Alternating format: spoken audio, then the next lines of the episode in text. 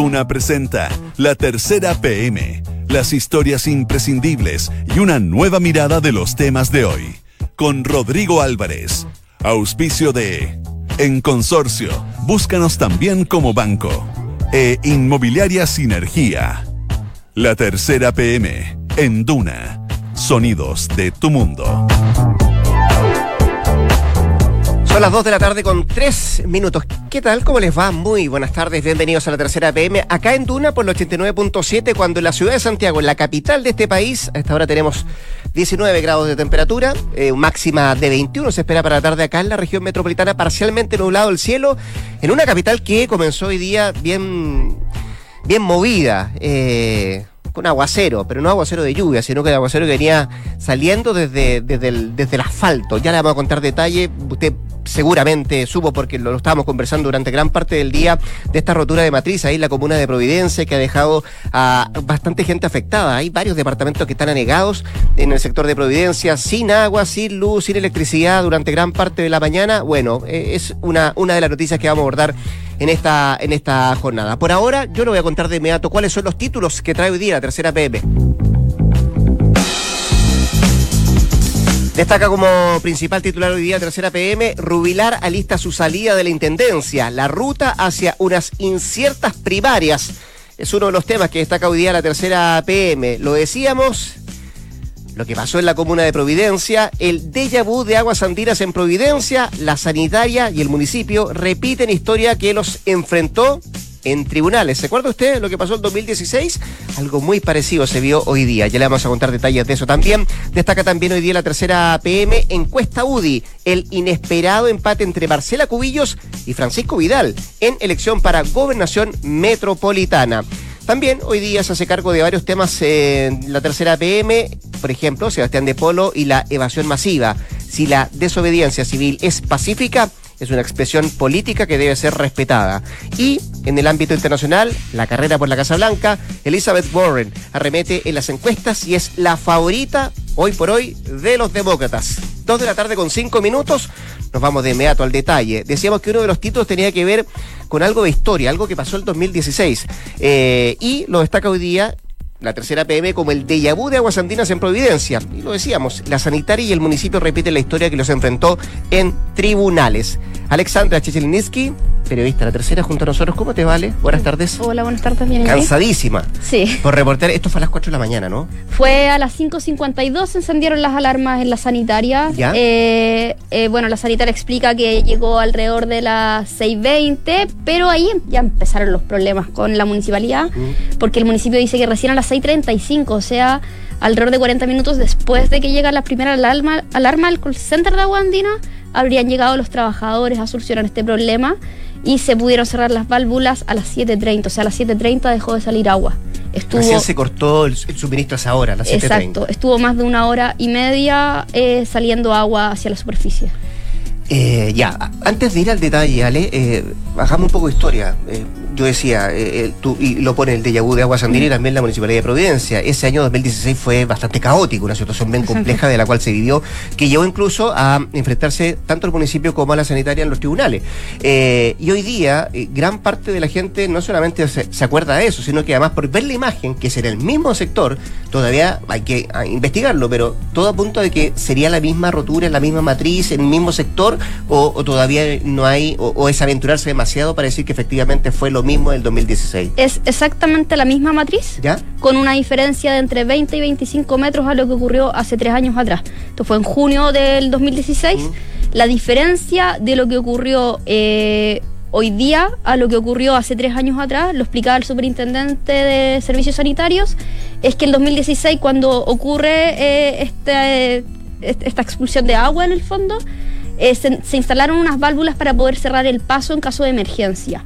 Y por eso hoy día salió menos agua que hace tres años atrás y por eso no estamos viendo socavones. Que todavía eso sí no se descartan que puedan ocurrir. La demanda de, de Providencia en ese entonces no fue un, tema sencillo. Eh, se pedían más de 500 millones. Se llegó a un acuerdo final de, de 120 millones de pesos. Y también por su parte, eh, la Superintendencia de Servicios Sanitarios también tuvo que demandar a Agua Andina y terminaron en la Corte Suprema ¿Por qué? Porque la superintendencia le pidió a los testigos, que son los mismos trabajadores de Agua Andina, ir a declarar y Agua Andina se negó a que sus trabajadores fueran a declarar a la superintendencia.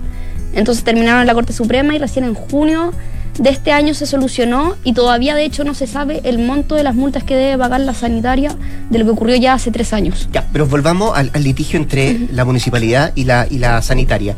Eh, esto va a volver y parece con mucha fuerza, porque le escuchaba a la mañana a la propia, a la propia alcaldesa subrogante, recordemos que Evelyn Matei no está, no está en Chile, eh, eh, y ella daba cuenta de que efectivamente ya anunció una duda investida en tribunales para, para, para ir en contra de la sanitaria y que se haga responsable de esto.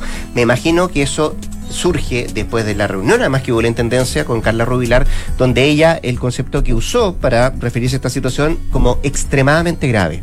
Exacto, lo catalogan como extremadamente grave porque es, como bien dice la nota, un déjà vu de lo que pasó hace solo tres años. Todavía ni siquiera se ha llegado a un acuerdo con la superintendencia, todavía eh, no hay información concreta de lo que pasó en 2016. Eh, todavía se está esperando eso, se está esperando cuánto es la multa que debe pagar. Sí, porque acá hay dos caminos paralelos. Uno es eh, el juicio que enfrentó a la sanitaria con el municipio y otro es el juicio que enfrentó la sanitaria con eh, la superintendencia en el fondo. Que no debería haber llegado a juicio, se podría haber simplificado otra vez de que Aguas Andinas facilitara a sus trabajadores para que fueran a declarar, pero no quiso hacerlo. Por su parte, Providencia, en el fondo, tiene relación también porque se produjeron socavones, se produjeron cortes de calle, porque la zona eh, de ese sector estuvo completamente anegada por muchos días. Mm. Fueron alrededor de 20 días, si no me equivoco, decía la intendenta, que se tuvo que cortar el tránsito por, por ese sector para poder arreglar el problema. El socavón era bastante grande en ese entonces. Exacto. Eh, Ale, eh, quiero preguntarte además porque ya, ya sabemos cuál es la postura que va a tomar la, municipalidad respecto a esto y, básicamente sobre la sanitaria y cuál es el camino que puede seguir en tribunales. Eh, y desde la Super de Servicio Sanitario han dicho algo. Yo sé que hay fiscalizadores que están trabajando en terreno para ver qué es lo que pasa, pero, pero ¿cuál es la, al menos el a priori de ellos respecto a esta situación? Tomando en cuenta además lo que pasó el 2016 entre estas dos partes. Bueno, lo que dicen, lo primero, lo más urgente es solucionar este problema porque, bueno, se produjeron inundaciones. La misma sanitaria dice que 11 departamentos eh, eh, tuvieron inundaciones. Eh, lo que sí, están los dos fiscalizadores viendo en terreno qué pudo haber pasado, investigando. Pero en caso, están viendo de que haya un tema de que se esté repitiendo lo de 2016 y en caso de que sea un hecho reiterativo, las sanciones pueden ser mayores a las que desconocemos, pero que sí se van a cursar por lo ocurrido ya hace tres años. ¿Cuánto puede tardar la investigación que lleva adelante? Por un lado, la super de servicio sanitario y por otro, por ejemplo, la misma empresa Guandiras, que además eh, tiene, tiene su nuevo presidente. Recordemos que renunció Guillermo Piqueren hace que un mes y medio atrás. Eh, y está Claudio Muñoz a la cabeza de la, de, la, de la sanitaria y tiene que hacerse cargo de este problema, hacer frente a este problema. ¿Cuánto podría tardar la investigación para saber qué fue lo que efectivamente ocurrió eh, y cuál es la explicación que da la sanitaria? Es algo que se desconoce y la superintendencia, bueno, el superintendente hoy día decía que esperaba que por favor fuera menos del tiempo, fueran menos de estos tres años que, pasó con lo, con lo ocurrido el 2016. Eh, y que en el fondo que Aguas Andinas facilitara a sus trabajadores para que pudieran declarar y así llegar a, una sanción pronta. Eh, pero dicen de qué, meses? Podría tardar no, esto, ¿no? no hay un, no hay un plazo, porque depende también mucho de la, de la voluntad de Aguas Andinas. Ya, por ahora la situación está ahí. Eh, esto va a seguir seguramente o va a terminar o va a tener una puerta abierta en tribunales. Lo ha dicho la municipalidad. Vamos a ver qué es lo que dice la super de servicios sanitarios, pero está claramente viendo un verdadero déjà vu la propia sanitaria. Alexandra, muchas gracias, que estén muy bien. Gracias a ti. Son las 2 de la tarde con 12 minutos. Estás en la tercera PM con Rodrigo Álvarez. Quiero contarle que usted puede encontrar su futura inversión en Sinergia de José Pedro Alessandri de Sinergia Inmobiliaria. Departamentos estudios, un dormitorio y dos dormitorios y dos baños desde 3.350 UF. Le repito, 3.350 UF. Vaya a conocer y también los puede encontrar en isinergia.cl. Dos de la tarde con eh, casi 13 minutos. Vamos a la política por un rato y a la política de los números. Viene Jimena Soto acá, periodista de política la tercera, con uno, dos, tres, cuatro gráficos a propósito mm, de, este titular que leíamos hace poco rato que tiene que ver con una encuesta de la UDI. El inesperado empate entre Marcela Cubillos, actual ministra, y, Francisco Vidal, exministro eh, en la elección para gobernación eh, metropolitana. Jime, ¿cómo te va? Buenas tardes, gracias por estar acá. Bien, y tú, Rodrigo, gracias por la invitación. ¿Qué dicen los números y, por qué aparecen dos que, que, bueno, que uno más que otro ha sido como, o abrió la puerta a la posibilidad de, ser candidato como Francisco Vidal? Eh, y en algún momento se habló de Marcela Cubillo antes de la acusación constitucional, de que podía renunciar y podía ser candidata y eso. ¿Esta encuesta la hizo la UDI? ¿La, mandó a hacer la UDI? Esta encuesta fue encargada por la UDI, una empresa, una empresa encuestadora política bien conocida que se llama Natural Phone. Eh, y esta encuesta se hizo el martes, así que está fresquita, recién salida del horno. Eh, y lo que muestra una cuestión bien novedosa, por primera vez hay un empate técnico, eh, que lo vemos con cifra y todo, entre Francisco Vidal, que es el candidato mejor aspectado de la oposición para la gobernación metropolitana, y Marcela Cubillos. En distintos momentos se había hablado de que la mejor candidata para enfrentar esa elección de la derecha era Evelyn Matei. Y a través de una entrevista que, en que conversó con la tercera hace un par de semanas, ella dijo no, rotundamente no va a competir por esa gobernación. Y ahí se abrió un panorama bien complejo para la UDI porque era la carta que más quería. antes de seguir, eh, déjame verte, déjame preguntarte por la parte técnica de la encuesta. Eh, ¿Entre qué fechas se realizó esta encuesta? La, fe, la fecha es el martes 15 de octubre. Es una encuesta realizada vía telefónica a 2.699 personas en distintas comunas de la región metropolitana. Eh, ya, o sea, es importante la fecha, lo pregunto porque, o sea, es el 15 de octubre y ya se sabía que Evelyn Matei no iba a ser candidata por parte de la Unión Demócrata Independiente. Ok, adelante. O sea, desde anteayer la encuesta. Sí, ya. Así que están recién salidos estos, estos números. Y ahí se muestra que hay un empate casi técnico entre Francisco Vidal y la actual ministra de Educación, Marcela claro. Lo que hace la encuesta primero es preguntarle a las personas a quien le gustaría que fuera el candidato en dos listas. La primera, una lista más chiquitita que mide a Francisco Vidal y el ex intendente Claudio Rego de la democracia cristiana. Por el lado de la Por el lado de la oposición. Claro. Y ahí, bueno, Vidal supera más o menos en un 63 versus un 37% a Claudio Rego. Más de 20 puntos porcentuales de diferencia, ya. Luego, en una lista ya un poco más amplia, ¿Mm? lo que hacen es medir a distintas figuras de la UDI y RN o ligadas a la UDI y RN, porque Marcela Cubillos tiene una larga trayectoria vinculada a la UDI, pero no es militante hoy día. Mm. Y Carla Rubilar también fue militante de Renovación Nacional, hoy día es apoyada, mm. han hecho gestos públicos en apoyo a ella, pero... Un par de senadores. No es militante de Renovación Nacional. Pero, obviamente, ellas que son ligadas a estos dos partidos, además de otras figuras que siguen siendo militantes de la UDI y RN. Por ejemplo, eh, Cristian Monkever, ministro de Vivienda, Pablo Salaquet, ex alcalde por Santiago de la UDI, Andrea Molina, ex diputada, eh, también de la UDI, Pablo Longueira, bueno, qué presentación necesitará Longueira, ex presidente de la UDI, ex senador, etc. Y Cecilia Pérez, la actual vocera de gobierno. Así es. Lo, lo, llamativo también es justamente estos nombres. Cristian Monkever, Cecilia Pérez, son nombres que no han dicho que quisieran ser candidatos, mm. pero parece que están midiéndolos como para tantear un poquito como del terreno, quizás eh, si es que la intendenta Rubilar se arrepiente, porque todo indica que ella va a renunciar para ser candidata. En fin, así que en esa lista un poco más amplia eh, respecto del, de la oposición, se mide entonces al ganador de la oposición, que sería Francisco Vidal, con estos distintos números. Perfecto. ¿Y ahí qué, qué te dicen los números? Ahí dicen, bueno, Vidal es el mejor candidato que podría tener la oposición, al parecer, porque les gana todo. Esa es la verdad. Eh, excepto a Marcela Cubillos. Ahí aparece Marcela Cubillos con dos puntos más. La, encuesta muestra un 51 versus un 49%. Pero dado que el margen de error del, sondeo es de 3%, más o menos 3%, hablamos de un empate técnico. Eh, Jimé, eh, em, para seguir avanzando, eh, ya, en, el cara a cara Cubillos Vidal hay un empate técnico por lo que tú estabas explicando recientemente.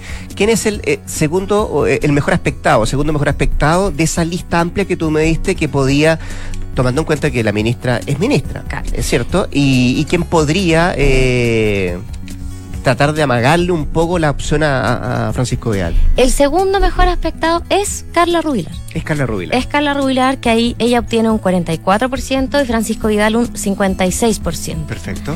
Eh, claro, ahí la, distancia es mayor. Si se considera el margen de error, se acercan o se distancian más, pero sigue siendo una competencia bien difícil, o sea, no se puede dar por ganador hoy día ninguno. Mm, mm. Eh, y luego ya los números empiezan a alejarse un poco más cuando se midían las otras figuras de, de la derecha, de Chile Vamos. ¿Ya? Eh, a quien no se midió, fíjate, que será porque la UDI está mirando otras cosas o analizando eh, otros elementos, es Hernán Larraín Mate, que es el presidente de Evópoli y quien muy probablemente sea la carta de Evópoli para la gobernación. Seguramente este fin de semana haber novedades de eso. Podría, Mm. claro. Eso, bueno, todos tienen que, eh, están pensando en anunciar más o menos pronto.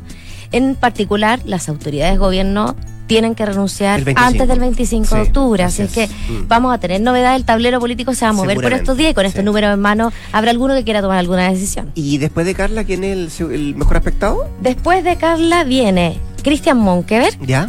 pero ya con mayor distancia, 37 versus 63. Perdón, Pablo Salaquet Ah. estaba antes. Sí, Pablo Salaquet ¿Que tiene es un- 40 versus 60. Ya. eh, Ahí ya no empezamos quiero irme por, eh, por Diga. la- por el lado de la curva del lado de allá. Eh, es decir, la segunda mejor aspectada de esta lista que conlleva gente de ligada a la UDI o militante de la UDI o de Renovación Nacional o ligada a Renovación Nacional es Carla Rubilar que tiene un 44 y después viene Pablo Salaquet con un 40. Claro. No es tanta la diferencia. No, No. Lo digo desde el punto de vista de que tenemos a alguien que hace mucho rato que está alejado de la política y alguien que es hoy por hoy la intendenta de la región metropolitana. sí, y Pablo Salaquet además es uno de los nombres que más ha sonado en la UDI para Mm. eh, enfrentar esta elección. De hecho, él, entrevistado también por la tercera PM hace una semana, dijo que él no era candidato a nada, pero si la UDI y Joaquín Lavín se lo pedían, lo podría pensar. Claro. A lo mejor esto era lo que le faltaba para Sí. pensarlo, Tal- tener unos números. Tiene unos números, sí. Y, y lo otro es que él siempre dice que estuvo pensando en ser alcalde de Santiago, Exacto. apoyar la segunda reelección de Alessandri y ahí eh, lanzarse. Es lo que se, Así dice. se conversa, sí. Está interesante eh, por varias cosas, porque bueno, va va a haber el quien sea, va a tener mucha pega, tomando en cuenta de que si es Vidal efectivamente el candidato. Ahora, todo apunta a que no va a ser Vidal el candidato. Ahí vamos a tener que buscar otra encuesta entonces. ¿Y, y Orrego cómo se perfila en esta encuesta? Orrego respecto de Vidal, porque no lo midieron enfrentado a los candidatos de la derecha, Ya, solamente pero respecto a Vidal tiene un 30 y algo, ¿no? tiene un 37,1. Ahora, hay que ver si Sí. cuando las personas son candidatos Cambia las cosas. pueden cambiar los Por escenarios. supuesto. Jimena Soto, periodista de Política de la Tercera, con este tema interesante cuando, verdad, lo hemos conversado varias veces acá con Sebastián Mina, y queda más de un año todavía para la elección. Un poquito ¿no? más de un año. Jimé, que Pueden bien. revisar los lindos gráficos que hicimos Sí, también a través de la página web. Perfecto, Para que los latercera.com, ahí están, y ahí puede ver el, el detalle también de, de los otros que aparecen en esta lista, Cristian Monker, que decíamos, el mismo Pablo Salaquet, eh, cuál es la lucha y cuál es la diferencia entre, entre Vidal y Orrego por el lado de la centroizquierda. De verdad, están muy interesantes los números que, que, que nos viniste a mostrar, Jimena. Muchas gracias. Bien por Rodrigo, Que estés gracias. Adiós. Chao. 2 con 21. En Duna, escuchas la tercera PM con Rodrigo Álvarez. ¿Sabía usted que en Consorcio son banco y por eso le ofrecen un plan de cuenta corriente con el que usted puede acceder a todos los productos y servicios de tu banco de manera rápida, simple y también muy segura? Por eso están contigo, en tus pequeños pero también en tus grandes proyectos. Conoce más en consorcio.cl. Vamos al ámbito internacional. Está acá junto a nosotros Francisca Forni para hablar de, de los demócratas, la elección demócrata. Francisca, ¿cómo te va? Buenas tardes. Buenas tardes, Rodrigo. Esto a propósito de eh, el debate que hubo el martes en Ohio, si no me equivoco, eh, donde aparece una figura que, que muchos eh, la estaban planteando como una como la gran estrella de la, de la elección demócrata, eh, pero que además eh, tiene un historial de aquello. Estamos hablando de Elizabeth Warren, que se ha perfilado eh, no solamente en, en el mismo debate del martes, sino que también parece que los números la apoyan mucho respecto a quién podría ser el candidato demócrata que tendría que competir con, con el conservador Donald Trump, el actual presidente de los Estados Unidos. Cuéntanos un poco más, Francisca, ¿por qué Warren se destapa tanto desde el martes a esta fecha y, y de quién estamos hablando? Bueno, Rodrigo, eh, como decías tú, el martes fue el segundo debate demócrata en Ohio. Y eh, si bien fue la primera vez que tantos eh, precandidatos presidenciales demócratas compartían escenario en un debate, la atención se centró más que nada en la figura de Elizabeth Warren. Eh, al día siguiente todos los titulares hablaban de, de los ataques dirigidos a, a esta precandidata. Y, y esto es solamente un- uno de, lo- de las señales, de los indicios de, de cómo ha despegado su carrera, porque partió partió bien, pero ha ido de a poco eh, consolidándose como una de las principales rivales de- del que ha liderado la carrera, que es Joe Biden, eh, el ex vicepresidente de- durante el gobierno de Barack Obama. Y, mm, y hay, hay varias cosas que, que indican que, que que podría ser una de las principales rivales. Primero, eh, después de Bernie Sanders, que ha visto complicada su carrera presidencial por, por problemas de salud, eh, fue la segunda Sobre precandidata. un infarto, Sanders, y, Sí. y muchos dudan de que efectivamente, ¿con cuánto tiene? ¿78? Eh, 78. pudiese ser un... un, eh, o sea, la carrera presidencial todavía le queda mucho, como que pudiese aguantar Claro. una, si- su, su situación de salud. Eh, eso se le cuestiona mucho a Sanders. De hecho, muchos medios estadounidenses ya después del debate eh, dan a Sanders por casi eh, como abandonando Mm. los, los primeros lugares de la a pesar de que dicen que se vio muy muy sólido en el, en, en el debate, al menos de, de- de aspecto físico se veía muy, muy bien. Claro. Eh, y tú mencionabas además a, a Joe Biden que, que la tiene compleja por el tema Ucrania, ¿no? Eh, bueno, sí, Joe Biden, eh, si bien hasta, hasta el martes era uno de los principales contendores de la carrera, eh, los medios destacaban mucho que durante el debate se- se permaneció bastante callado. Eh, y sus intervenciones no fueron muy, muy coherentes, no tuvo un discurso muy coherente y en cuanto a Elizabeth Warren, él solo miraba y, y escuchaba mientras el resto eh, le lanzaba ataques. Y em, lo que favoreció a Elizabeth Warren fue que supo defenderse muy bien de estos ataques. Eh, no solo porque, porque tuvo paciencia para soportarlo, sino que que, fue además... un 12 contra 1. Claro, fue, un 12 Sí. contra uno. Y no solamente de sus contrincantes, sino que también de los moderadores que intentaron como hacer que, que, mm, cayera en, en una trampa de... de, mm, bueno, tiene una, una de sus medidas es el Medicare para todos y le preguntaban cómo pretendía pagarlo para todos. Entonces trataron de complicarlo con, con eso y, y ella supo responder y eso daba indicios también de que en una eventual carrera contra, contra Trump eh, sabría defenderse de, de los ataques que, que lo caracterizan. Sí, eh, es- ese, ese aspecto que tiene ella de respecto o al- una de sus políticas que quiere implementar lo que tiene que ver con el seguro de médico para todo, eh, eh, ella lo, lo- lo argumenta en, en gran parte de su historia como lo vivió. Que entiendo que el papá de ella murió muy- a muy temprana edad cuando tenía 12 años de un problema de una enfermedad al corazón eh, y ese aspecto de su vida como que la ha llevado a decir, bueno, en realidad esto tiene que ser para todos, para los que tienen más, para los que tienen menos. Eh, ahora, le preguntan cómo lo va a financiar y es súper clara en eso. Ella es abogada, entiendo, de, y que su especialidad son las quiebras de las grandes empresas y, y tiene claro que impuestos para los más ricos. Sí. Es, es- es como su, su, su ecuación para, para, para financiar eh, esa política, ¿no? Claro, de hecho ella se defendía de todas esas, esas críticas y esos ataques, eh, asegurando, y es lo que con lo que lo sigue defendiendo en el fondo, que su, su medida sería eh, aumentar los, los impuestos a los más ricos y que las clases medias paguen menos.